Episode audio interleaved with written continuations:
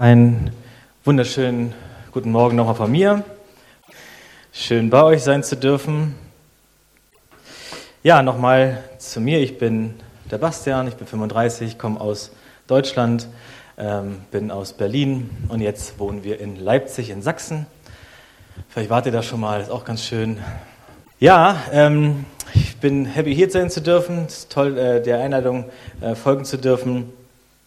Äh, wenn man hierher kommt als Flachländer, ähm, dann hat man die Erwartung ja, dass irgendwie, dass es hügelig wird, dass da Berge kommen. Ähm, und äh, auf dem Weg hierher, ich bin mit dem Auto hergekommen, äh, bin ich über die Grenze gefahren und kaum über der Grenze, als dann der Zoll mich gefilzt hat tatsächlich, ähm, habe ich erwartet, dass Berge kommen habe ich erwartet, dass ich Berge sehe. Die habe ich nicht gesehen und war enttäuscht. Ich war enttäuscht, dass ich nicht sofort Berge gesehen habe. Eigentlich auch ein bisschen ähm, dumm tatsächlich. Ähm, Im Nachhinein habe ich dann gemerkt, hm, ähm, aber ist auch egal. Jedenfalls habe ich Berge erwartet, habe sie dann nicht gesehen, aber umso mehr man ins Land hineingefahren ist, hat man dann plötzlich gesehen, wie gewaltig und großartig dann die Sachen sind. Und Michael hat mich dann ähm, den Tag danach dann auch entführt in für meine Verhältnisse wirklich große Berge. Er hat mir immer gezeigt, was noch größer ist und was höher ist und so weiter. Für mich war das schon so sehr gewaltig. Ähm, mir tut auch alles weh. Ähm, vom, vom, vom bisschen Klettern für ihn, Spielfläche für mich. Naja, ich war die letzten zwei Tage wie so ein Gelähmter im Bett. Ich konnte mich kaum bewegen. Ähm, aber egal, ich lebe und ähm, das ist die Hauptsache. Nein, wirklich ähm, eine ganz großartige Sache. Und ich möchte heute mit uns über Fokus sprechen. Fokus, Gott ist gut ähm, weil ich glaube, dass es ganz oft ganz wichtig ist, dass wir Fokus halten und dass wir die wesentlichen Dinge ähm, im Glauben und im Leben festhalten und immer wieder vor Augen führen. Und ich weiß nicht, wie es dir geht. Ich, wie gesagt, bin nicht mit äh, Bergen, ähm, äh, lebe nicht mit Bergen sozusagen. Ähm, das heißt, vielleicht geht es euch so, dass ihr manchmal einfach die Berge und die Umgebung und die Natur einfach so nehmt, wie sie ist, weil sie da ist und sie schon gar nicht mehr wahrnehmt und sagt, okay, wir leben halt damit, es ist großartig. Ähm, und für jemand, der Touri ist und herkommt, das ist natürlich gewaltig für einmal. Jetzt weiß ich nicht, wenn ich hier vielleicht einen Monat wäre, würde ich vielleicht auch denken, tja, ist auch schwer langweilig, kann sein, weiß ich nicht. Ähm, Stand jetzt ist es nicht langweilig, ich könnte mich jedes Mal daran, ähm, na, ergötzen will ich nicht sagen, aber bestaunen und so weiter.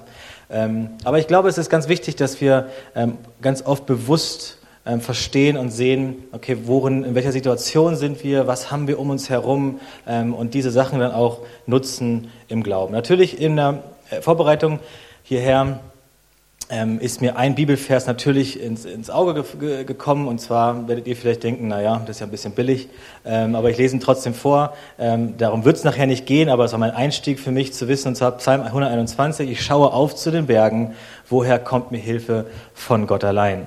Und irgendwo ist das ja total offensichtlich, wenn man hierher fährt, dann denkt man immer an die Berge und dann kommt dieser Text. Aber der hat mich dazu gebracht, ähm, darüber zu sprechen, über was ich heute sprechen möchte. Hey, wir alle sind gekommen mit Gefühlen, wir alle sind gekommen mit einer Haltung, mit Emotionen, mit irgendwie auch Erwartung hoffentlich. Jeder von uns hat irgendwie was mitgebracht von der letzten Woche, von gestern, vielleicht von heute Morgen. Vielleicht hast du gar nicht geplant, zum Gottesdienst zu kommen, bist aber trotzdem hier. Ich will dich beglückwünschen. Es war die beste Entscheidung, die du heute treffen konntest. Ähm, und egal, welche Emotionen wir haben, wir alle sind irgendwo mal in der Woche, haben wir eine Situation, wo wir nicht mehr können. Vielleicht geht es dir heute auch so, dass du sagst, okay, ich bin so voll mit all dem, ich kann einfach gerade nicht mehr weiter. Und ich will dich mitnehmen in einen Tag letzter Woche von mir in meinem Leben, ähm, wo ich unterwegs war. Ich bin aktuell nicht im pastoralen Dienst, ich bin Verkaufsleiter im Autohaus. Ähm, also wir waren jetzt in Berlin über ähm, zehn Jahre, sind bei, bei Küppers gewesen ähm, und jetzt aber nach Leipzig gezogen. Und da bin ich dann im Autohaus jetzt tätig. Und ähm, da war so viel Arbeitspensum, da war so viel zu tun in den letzten zwei, drei Wochen, da ist so viel an, angehäuft worden, dass ich irgendwann nicht mehr konnte, dass ich dann gemerkt habe in der letzten Woche, wow, ähm, ich komme an meine Grenzen, ich kriege äh, irgendwie keine Luft. Dann habe ich immer so Situationen, wo ich dann tief Luft hole, um Luft zu bekommen. Ähm, ja, das ist ein bisschen kritisch, ich muss da äh, auf mich aufpassen. Ähm, und letzte Woche war das am Mittwoch, Donnerstag musste ich das vorbereiten, dass ich halt hierher kommen kann und dass ich dann zwei Tage ähm, das sozusagen alles abarbeiten kann, damit ich frei sein kann. Und am Donnerstag versuche ich dann alles, am Mittwoch versuche ich dann alles ähm, soweit abzuarbeiten. Wir haben vier Standorte, versuche dann um Leipzig herum alles abzufahren und zu machen. Ähm, und hatte dann auch ein Krisengespräch am Morgen. Und musste da mit Mitarbeitern äh, härter sprechen und das war auch nicht schön gewesen, viel Diskussion und so weiter und dann aber weiterarbeiten, dann kamen die nächsten Sachen und so. Also es war am Arbeitspensum plötzlich wurde es immer mehr, obwohl es schon viel war. Und dann aber zum Donner äh, Mittwochabend wollte ich mich ja vorbereiten auf den Feierabend und auf die Fahrt am Donnerstag dann hierher. Ähm, und auf dem Weg dann zum letzten Standort habe ich mir ganz bewusst gesagt, okay, ich versuche mich jetzt zu bewusst langsamer zu fahren, bewusst einfach ruhiger zu werden, Fenster aufzumachen, Lobpreis zu hören, so ein bisschen runterzukommen, durchzuatmen. Angekommen oder auf der Fahrt ähm, zum Standort ruft die Frau an, meine Frau, ähm, ruft sie dann an und ist immer eine gute Nachricht, wenn die Frau dann irgendwie kurz vor Feierabend anruft, ähm, weil sie dann was will. Entweder will sie wissen, wann ich komme oder sie will halt, wie meine Frau dann wollte, dass ich noch einkaufen gehe und mich ums Abendessen kümmere, weil sie keine Lust hatte. In dem Augenblick natürlich, wenn du schon so voll bist mit dem Arbeitspensum und eigentlich nur noch nach Hause willst, um dann irgendwie Ruhe zu haben, dann ruft noch die Frau an und sagt, Mensch, jetzt kümmere dich bitte noch um den Einkauf, um die Sachen, hat noch eine Liste geschickt, ist immer ganz toll. Ähm, und dann dachte ich, na gut, mache ich halt, kriege ich noch hin, geh zur Arbeit, musst du noch eine Sache machen und auf Arbeit dann auf dem letzten Standort kommen dann noch ein paar andere Sachen, Kundentermine, eine Beschwerde lag auf dem Tisch und dann musste ich das noch machen und so weiter. Und irgendwann war das so voll, ich konnte nicht, ich habe ein Notebook zugemacht, bin ins Auto und bin dann gefahren. Und ich brauche von vom letzten Standort hoch äh, sonst nach Hause so 20, 25 Minuten. Und auf der Fahrt dahin bin ich wirklich schnell gefahren, weil ich so innerlich unruhig war und ich wollte einfach nur nach Hause. Und dann komme ich zu Hause an, unser Parkplatz war besetzt, ähm, noch zu einem Überfluss, stelle mich dann also ein bisschen weiter weg, will aussteigen und merke, ah, habe vergessen einzukaufen und habe auch nichts zu essen dabei ruft meine Frau an und sagt, du, ich bin schon unten, aber ich habe weder eingekauft noch Abendessen dabei. Und sie sagt, naja dann, los, dann mach halt die Sachen, geh einkaufen und hol Abendessen. In dem Augenblick, was machst du als Mann? Willst ja nicht diskutieren, ja, man sagt ja Happy Wife, Happy Life. Ähm, ähm, gehst also einkaufen, also noch zu Kaufland gegangen, eingekauft, ähm, dann noch zum Dönerladen, Pommes geholt und so weiter. Ich weiß, man sieht's, aber manchmal ist es halt so. Ähm, dann die Sachen hochgetragen, dann in die Wohnung gekommen. Man sieht, die Wohnung ist, sieht aus wie überall ist Spielzeug von den Kindern und so weiter. Und naja, es wurde nicht besser, sagen wir mal so. Das Essen abgeladen, habe gesagt, komm jetzt, esst alles am Tisch, ich gehe duschen. Bin dann ins Bad reingegangen und in dieser Ruhe, die ich hatte, habe ich angefangen, Gott zu, zu klagen. Habe gesagt, Gott, warum? Gott, warum sind die letzten Wochen so? Warum ist heute so? Ähm, wieso komme ich an meine Grenzen? Ähm, ich habe ihm die Schuld gegeben und ihn gefragt, Gott, warum ist das alles so sch schlecht? In dem Augenblick ist mir der, der, der Gedanke gekommen, du bist doch gut. Wenn Gott gut ist und den besten Plan für unser Leben hat, dann muss es mir doch gut gehen. Dann muss es doch auch im Alltag gut sein. Dann ist er doch verantwortlich dafür, das. Und dann kam mir der Gedanke, okay, wie oft habe ich in den letzten Wochen oder auch an diesem Tag Gott um Hilfe gebeten? Wie oft habe ich tatsächlich Gott gerufen? Wie oft habe ich ähm, Gott eingeladen in diese Situation? Ich weiß, ihr seid anders. Wenn der Parkplatz weg ist, dann ähm, segnet ihr euren Nachbarn ähm, und seid total heilig und könnt euch da, so mir geht's da nicht so, ich bin zornig, ich habe äh, Wut in drin und das richte ich dann nach Gott. Und irgendwo habe ich dann gemerkt, das ist Quatsch, weil Gott auch zu mir gesprochen hat und das war dann auch dann der, das Wort für, für heute. Ähm, er hat zu mir gesagt, das ist alles eine Frage der Perspektive, ist alles eine Frage des Fokuses, ähm, wie, man, wie wir Dinge sehen. Und oft ist es so, ich weiß nicht, wie es euch geht, aber mir geht, es so, ich danke Gott für Dinge. Und ich sage, Gott ist gut, weil. Es gibt Gründe, warum ich sage, warum Gott gut ist. Ich stehe nicht fest und sage, Gott ist gut, Punkt, sondern ich sage, Gott ist gut, weil gerade was passiert ist, weil irgendwie ein Wunder passiert ist, weil der Parkplatz gerade äh, frei ist oder was auch immer. Und versteht mich nicht falsch, ich glaube, es ist gut, für, für einen Parkplatz zu beten. Ja, wir sollen auch im Alltag äh, Gott einbinden und total super. Aber oft brauchen wir irgendwie einen Anlass, um zu sagen, Gott ist gut, um Gott zu danken. Und irgendwie ist mir neu bewusst geworden, dass es darum nicht geht. Dass Jesus nicht am Kreuz gestorben ist und alles erlitten hat, damit wir einen Parkplatz bekommen. Auch das vielleicht, aber es ist so viel mehr. Und Psalm 46, 11, da steht geschrieben, seid stille und erkennt, dass ich Gott bin. Ich will mich erheben unter den Völkern, ich will mich erheben auf Erden. In der Message-Übersetzung im Englischen heißt es, Stand in awe, be amazed that I am God. Das ist, glaube ich, so, bringt es noch mal schöner irgendwie auf den Punkt, finde ich. So, steht einfach in der Begeisterung vor Gott, erkennt, ich bin Gott. Ohne dass Gott was getan hat, ohne dass irgendwas passiert ist, einfach zu erkennen, Gott, du bist da, Gott, du bist gut. Und ähm, wenn man jetzt mit, äh, mit den mit den, mit den Bergen konfrontiert ist, sage ich mal, als wir dann oben auf dem Gletscher war, waren, da ist man Gott so nah, ne? Also, ne, ihr sagt, ja, kennen wir. Für mich war das äh, ein Erlebnis zu sehen, einfach wie, wie extrem nah man irgendwie der Natur ist und, und sieht, wie die Schöpfung ähm, dort funktioniert und auch was wir als Menschen für Einflüsse haben ähm, tatsächlich. Ähm, aber es ist so großartig zu sehen, wow Gott, du bist da, du bist so präsent, ähm, du hast das alles erschaffen hier. Das ist diese Schönheit, die man dort sieht, diese Herrlichkeit, diese von kann nur Gott geschaffen haben. Es kann nur ähm, unser Herr Jesus gemacht haben. Und das zu sehen, stille zu werden und zu sehen, wow, du bist Gott. Und wir sind ganz gut darin, Fokus zu verlieren. Ich weiß nicht, wie es euch geht. Vielleicht seid ihr anders. Vielleicht seid ihr Leute, die ähm, immer, ähm, immer ähm, euren Fokus behaltet und auch Gott im Augen behaltet. Aber mir geht es ganz oft so, dass ich Fokus verliere, dass ich mich verliere in der Situation, in der ich bin und verliere zu verstehen, ähm, was Gott gerade für mich will oder dass überhaupt Gott Gott ist.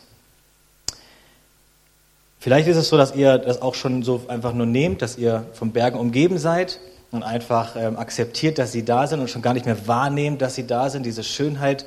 Und ich will uns ermutigen, immer wieder neu das als Dankbarkeit und nicht für normal zu nehmen, wo wir leben, in welcher Situation wir leben, auch naturtechnisch, aber auch familiär und so weiter, einfach sehen, hey, Gott hat uns dahingestellt, wo wir sind und das äh, bewusst wahrzunehmen. Ein Schlüssel in unserem Leben ist Perspektive. Und ich möchte mit uns eine Stelle anschauen, Lukas 5, 17 bis 26. Lukas 5, 17 bis 26, da steht geschrieben, eines Tages, als Jesus lehrte, saßen unter den Zuhörern auch Pharisäer und Gesetzeslehrer, die aus allen Dörfern Galiläas und aus Judäa und Jerusalem gekommen waren. Die Kraft des Herrn war durch ihn wirksam, sodass Heilungen geschehen konnten. Da brachten einige Männer einen Gelähmten auf einer Tragbare. Sie versuchten ihn ins Haus hineinzutragen, um ihn vor Jesus niederzulegen. Doch es herrschte ein solches Gedränge, dass sie keinen Weg fanden, den Kranken zu ihm zu bringen. Da stiegen sie auf das Dach des Hauses, deckten einige Ziegel ab und ließen den Gelähmten samt seiner Bahre mitten in den Raum hinunter, genau vor Jesus.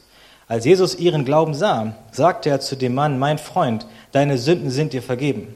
Das erregte den Widerspruch der Schriftgelehrten und Pharisäer. Wer ist dieser Mensch, der solche Gotteslästerung ausspricht? fragten sie sich. Niemand kann Sünden vergeben außer Gott. Jesus wusste, was sie dachten. Warum gebt ihr solchen Gedanken Raum in euren Herzen? fragte er sie. Was ist leichter, zu sagen, deine Sünden sind dir vergeben oder steh auf und geh umher? Doch ihr sollt wissen, dass der Menschensohn die Vollmacht hat, hier auf der Erde Sünden zu vergeben. Und er wandte sich zu dem Gelähmten und sagte, ich befehle dir, steh auf, nimm deine Tragbare und geh nach Hause. Sofort stand der Mann auf, nahm vor ihren äh, Augen die Bahre, auf der er gelegen hatte, und ging Gott lobend und preisend nach Hause. Da gerieten alle außer sich vor Staunen und priesen Gott. Voll Ehrfurcht sagten sie, heute haben wir unglaubliche Dinge erlebt. Ich weiß nicht, wie es euch geht, aber wie oft ist es wirklich so, dass wir in dem ganzen Umherum, in dem ganzen Trubel vergessen, wo wir gerade drin sind und Perspektive verlieren. Meine Frau hat mich letztens angerufen, mal wieder, dass ich einkaufen sollte, und zwar brauchte sie Shampoo. Was habe ich gemacht? Gehe also in DM. Habt ihr DM hier in der Schweiz?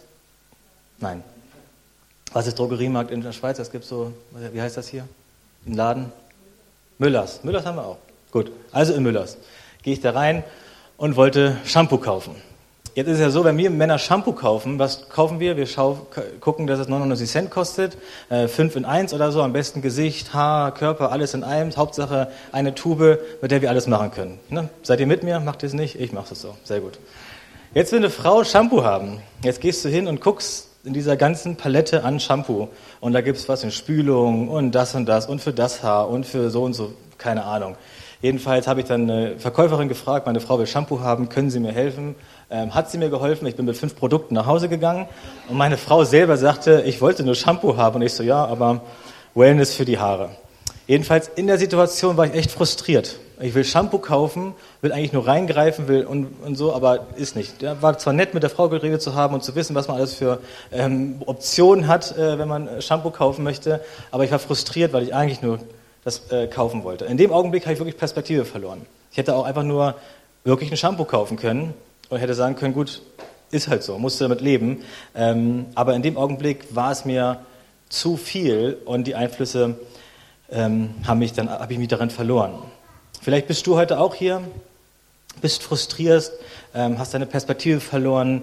Ähm, und ich will uns sagen, egal in welcher Situation wir sind, lasst uns still werden und erkennen, dass Gott Gott ist. In der Textstelle lesen wir, dass die Pharisäer dort eine negative Grundhaltung Jesus gegenüber hatten. Die sind zu Jesus gekommen und haben gesagt, wie kann es sein, dass du Sünden vergeben kannst? Niemand kann Sünden vergeben außer Gott.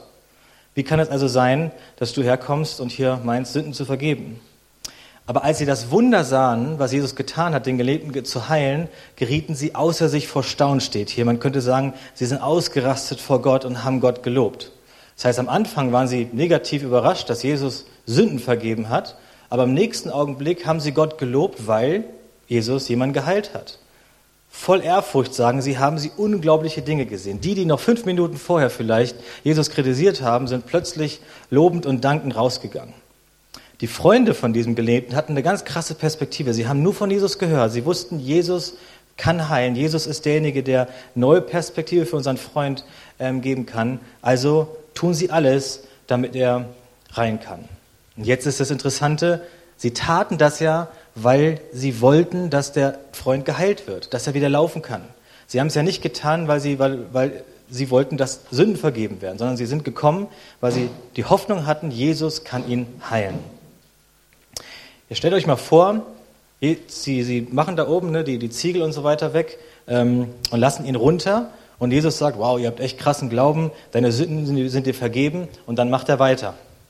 Dann liegt der Gelähmte auf der Bahre und dann passiert nichts, außer dass die Sünden vergeben ähm, wurden. Ich glaube tatsächlich, alle wären so ein bisschen überrascht gewesen. Der Gelähmte wäre enttäuscht gewesen, die Freunde wären enttäuscht gewesen. Und wir denken, naja klar, Jesus kann heilen. Ähm, aber Jesus fragt hier in dieser Stelle, was ist wichtiger? Was ist wichtiger, dass ich die Sünden vergebe oder dass ich heile? Und Jesus will hier etwas aufzeigen. Jesus möchte aufzeigen, worum es geht. Was ist der erste, was ist der zweite Schritt? Wie oft sind so in unserem Leben, dass wir Perspektive brauchen, dass wir Heilung brauchen, dass wir ähm, Geld brauchen, dass wir irgendwie wollen, dass Jesus jetzt eingreift. Ganz, ganz, äh, ganz praktisch brauchen wir ein Wunder. Und das ist auch vollkommen richtig. Und es ist richtig, dass wir zu Jesus kommen und sagen, Gott, ich habe hier ein Gebrechen, ich habe hier eine Herausforderung. Du kannst immer wieder zu Jesus kommen und darum bitten. Und das ist vollkommen richtig. Aber die Perspektive, die wir haben, ist ganz oft, dass es zuerst darum geht, dass Gott Wunder tut dass es darum geht, dass wir jetzt eine Gebetsantwort brauchen, dass wir jetzt irgendwie ähm, eine, schnelle, eine schnelle Entscheidung brauchen, wo der Heilige Geist zu uns sprechen muss und wir haben die richtige Entscheidung und so weiter. Jesus zeigt uns hier auf, dass es nicht darum geht, dass wir einen Parkplatz finden oder das richtige Shampoo nehmen oder auch von einer, ähm, von einer Krankheit geheilt werden, dass es auch darum geht. Aber dass es in erster Linie darum geht, dass wir Errettung erlangen, dass wir errettet sind, dass wir ähm, dankbar sind für Ewigkeit, für Vergebung der Sünden. Die Sache ist, dass wir Gott immer ganz oft loben und ganz schnell loben für die Dinge, die wir erleben, für Durchbrüche, für finanzielle ähm, Hilfen, für, für Jobzusagen ähm, und so weiter und so fort. Und das ist alles gut und richtig. Aber es gibt noch ein, eine, eine Basic, eine, eine Basis, ein Fundament, was so viel wichtiger ist und zwar dankbar zu sein, dass wir überhaupt errettet sind. Dankbar zu sein, dass Gott Gott ist. Dankbar zu sein, dass er die Kraft hat, in unserem Leben überhaupt zu wirken. Der, der ohne Sünde war, wurde für uns zur Sünde, damit Gerechtigkeit richtig gestellt ähm, wird. Es ist die Frage, ist Jesus gestorben, damit wir das alles bekommen, damit es uns gut geht, damit wir Finanzen haben, dass wir geheilt sind, dass wir gesund sind und so weiter und so fort? Oder ist Jesus gestorben in erster Linie dafür, dass der Weg zu Gott frei wurde? Versteht mich nicht falsch, wir brauchen das alles und ich liebe es, wenn wir hören, dass Menschen geheilt wurden sind, Durchbrüche geschehen sind und so weiter. Und ich glaube, dass es das, Herz, der Herzschlag Gottes ist, ähm, dass er uns das alles schenken möchte. Aber es geht auch darum, hey, nicht zu vergessen, dass Gott Gott ist. In Ruhe vor Gott zu stehen, Jesus zu fokussieren und zu wissen, hey, es geht darum, du bist Gott, du bist Jesus. Und Vertrauen zu sein, dass er, der, dass er in Kontrolle ist und ähm, alles in seiner Hand hält. Herr, wer Kinder von uns hat, weiß das. Wir sind, also ich zumindest bin so, ich bin ganz schnell darin, Kindern was zu schenken, meinen Kindern. Ja? Wir sind irgendwo im Laden und dann letztens waren wir in so einer großen Shopping Mall und dann war die, äh, damals hieß es Toys R Us, jetzt heißt es Smith oder so. Ähm, und mein Sohn kennt sofort, der sieht dieses Logo und sagt Spielzeug und zack rennt er dahin. Und es ist so ein mega Laden, ja, da sieht man dann alles Mögliche. Da sind von, von Toy Story alle, das ist der Wahnsinn. Das ist, naja, Schlaraffenland für die Kinder, Horror für Eltern. Du siehst, alle Eltern diskutieren mit den Kindern dort. Eigentlich total dumm, dass man da reingeht. Egal. Natürlich geht das Kind da rein, du denkst, naja gut, eine Sache kriegst du eine Zeitung oder so. Wir wissen, es bleibt nicht bei einer Zeitung, wir sagen trotzdem, es bleibt bei einer Zeitung. Also gehen wir da rein und Levi geht da durch und will dann das haben und den Dinosaurier und das und das und so weiter. Und du kommst die ganze Zeit in eine Situation, immer mit dem Kind zu diskutieren. Die Frage ist, machst du das, um dann von dem Kind Bestätigung zu bekommen, um die Liebe sozusagen zu erkaufen? Oder weiß das Kind, auch wenn es das nicht bekommt, dass Papa dich liebt? Und das ist die Sache, wie schnell wir damit sind, das Kind ruhig zu stellen. Und da haben die auch Top-Angebote. Ne? Die hatten, muss ich erzählen, ähm, die, die hatten da so, so ähm, von Nerf diese, diese, diese Pistolen mit diesen Schaumstoffdingern drin. Und die haben 10 Euro gekostet, zwei Stück, die kosten sonst 50 oder so. Und dann dachte ich, oh, das ist echt cool, weil ich selber haben wollte. Und hab's, und hab's dann gekauft tatsächlich. Und er wollte das gar nicht haben, der wollte Dinosaurier haben. Und ich habe gesagt, aber das ist günstig und das können wir machen. Naja, es hat echt wehgetan, wir mussten es dann wegschmeißen, weil die Kinder noch zu klein sind, leider. Ähm, aber das war echt lustig gewesen, aber egal. Jedenfalls, ähm, mein Kind muss mich ja trotzdem lieben, auch wenn wir rausgehen ohne Geschenk. Und wir sind ganz oft so, wir machen den Fernseher an, wir, wir versuchen, und das, darum geht's, dass das Kind weiß, hey, auch wenn ich nichts bekomme, Papa liebt mich, Mama liebt mich und die sind für mich da. In der Psychologie ähm, hat man herausgefunden, da weiß man, dass selbst wenn Eltern schlecht zu den Kindern sind, dass Kinder immer wieder zurück zu den Eltern gehen, weil sie wissen oder weil sie denken, meine Eltern sind gut zu mir, weil es sind meine Eltern. Sie müssen gut zu mir sein, sie müssen mich lieben, auch wenn sie schlecht zu mir sind. Und ich glaube, das ist so der, der Punkt, den wir bei Gott immer wieder ähm, nehmen können, zu Vaterherz Gottes zu, zu gehen und zu wissen, hey, er ist gut. Immer wieder nach Hause zu kommen und zu wissen, du bist mein, mein Papa im Himmel, zu dir kann ich kommen und du meinst es gut mit mir. Wie oft, wie oft sagen wir, Gott ist gut und dabei denke ich, Gott ist gut, weil das und das passiert ist. Wie oft ist es, dass wir Gründe finden müssen, um uns selber zu sagen, warum Gott gut ist. Ich weiß nicht, wie es euch geht, aber ich, bei mir ist es ganz oft so, dass ich ähm, Gott bewusst danke für Dinge. Wir haben eine kleine Gruppe in Quedlinburg, wo wir als Pastoren tätig waren. Und da habe ich letztens darüber gesprochen, wie ist es, was tut Gott in eurem Leben oder so, wo ist der Punkt, dass wir Herrlichkeit Gottes sehen. Und alle haben gesagt, ähm, na, ich bin dankbar für Bewahrung, ich bin dankbar für Gesundheit, ich bin dankbar, alles dankbar für etwas gewesen.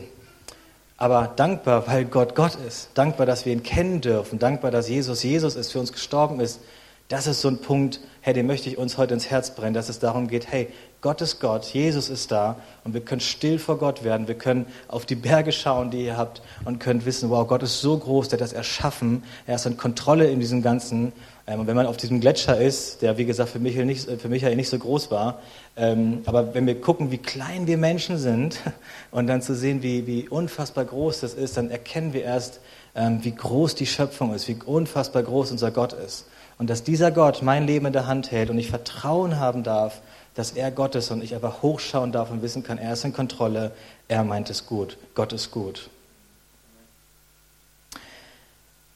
In dieser Bibelgeschichte in, ähm, zeigt uns Jesus auf eine dramatische Art und Weise, wie die richtige Reihenfolge ist. Es geht erst um Vergebung. Es geht erst darum, dass Jesus sozusagen das Lösegeld zahlt, dass wir zum Vater kommen können. Und dann ist Gott gut und gnädig und alles andere folgt.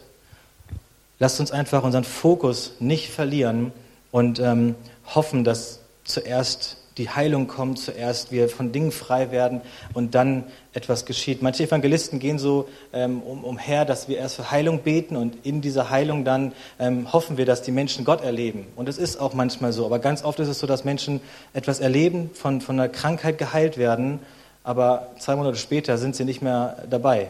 Liegt daran, dass sie zwar was erlebt haben, aber die lebensverändernde Begegnung mit Gott, Vergebung der Sünden, ist nochmal eine andere Qualität. Das Wunder geschieht danach und kommt nicht unbedingt immer nach da vorne. Gott ist gnädig und es ist manchmal so, dass am Anfang das Wunder kommt und dass Menschen frei werden, unhundertprozentig. Aber es geht darum, dass wir erkennen, wer Gott ist. Der Klavierspieler könnte nach vorne kommen. Pianist, Klavierspieler, Lobpreiser, Worshipper, whatever. Jean-Luc. Jean-Luc, kannst du nach vorne kommen?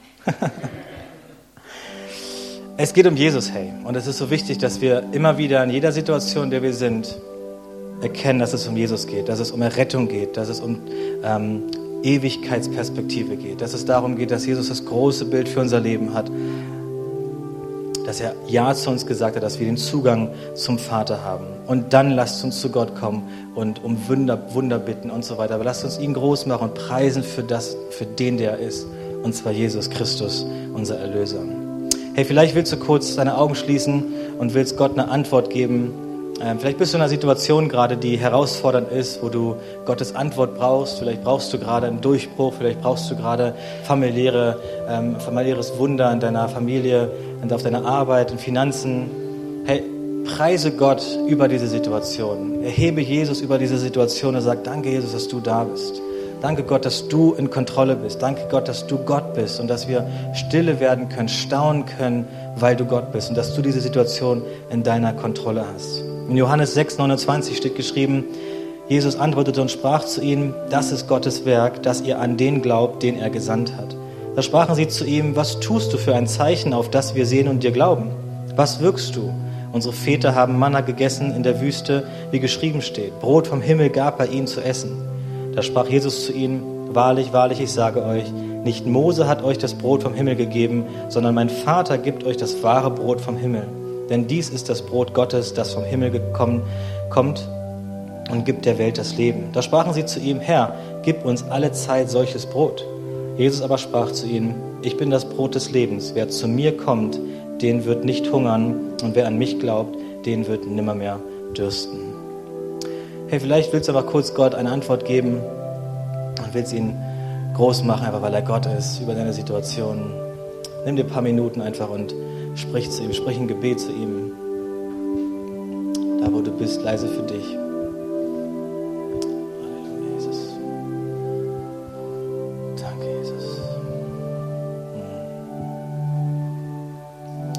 Jesus, wir danken dir, weil du, weil du Gott bist. Wir danken dir, weil du Ja zu uns gesagt hast, weil, du, weil wir Ja zu dir sagen durften, dass du den Zugang zum Vater ähm, freigemacht hast. Jesus, danke, dass du für uns gestorben bist, dass du unsere Sünden vergeben hast, dass wir Ewigkeitsperspektive haben dürfen. Jesus, danke, dass in, dieser ganz, in diesem Kontext von Ewigkeit unser Problem, unsere Herausforderung so klein wird und wir wissen dürfen, dass du in Kontrolle bist, dass du groß bist, Gott. Herr, wir wollen dich erheben über all unsere Situationen. Wir wollen dich erheben über all unsere Probleme, über alle Krankheiten, über alle familiären Zerbrüche und alles, was wir haben, Gott. Wir wollen dich groß machen und wollen dich bitten, Gott, dass du eingreifst. Wir glauben daran, dass du eingreifst, Jesus. Wir glauben daran, dass du Wunder tust, weil du mächtig bist, Jesus. Aber wir wollen zuerst dir danken, dass du uns errettet hast. Wir wollen dir zuerst danken, weil du Gott bist. Wir wollen staunend vor dir stehen und sagen können, wow, wie großartig, wie, wie groß ist deine, deine Gegenwart, wie schön es ist, in deiner Gegenwart zu sein. Wir wollen wie David sagen können, lieber einen Tag bei dir als tausend andere, Jesus. Herr, ich will dich bitten, dass du unser Herz überflutest mit, mit deiner Liebe. Geist Gottes, dass du uns neu drängst einfach in dieser, in deiner Gegenwart, in deiner Schönheit, in deiner Herrlichkeit, Jesus. Herr, ich bitte dich, dass du uns die Augen öffnest für deine Größe und für das, was du tun kannst aber auch für die Demut, einfach zu wissen, dass du gekommen bist, um ähm, uns Leben zu schenken mit Fülle, um Vergebung und Ewigkeit in unser Leben hineinzubringen. Herr Jesus, wir danken dir einfach für all das Gute, was wir erleben dürfen. Wir ehren dich, Jesus, wir lieben dich, wir preisen dich von ganzem Herzen. In deinem wunderbaren Namen. Amen.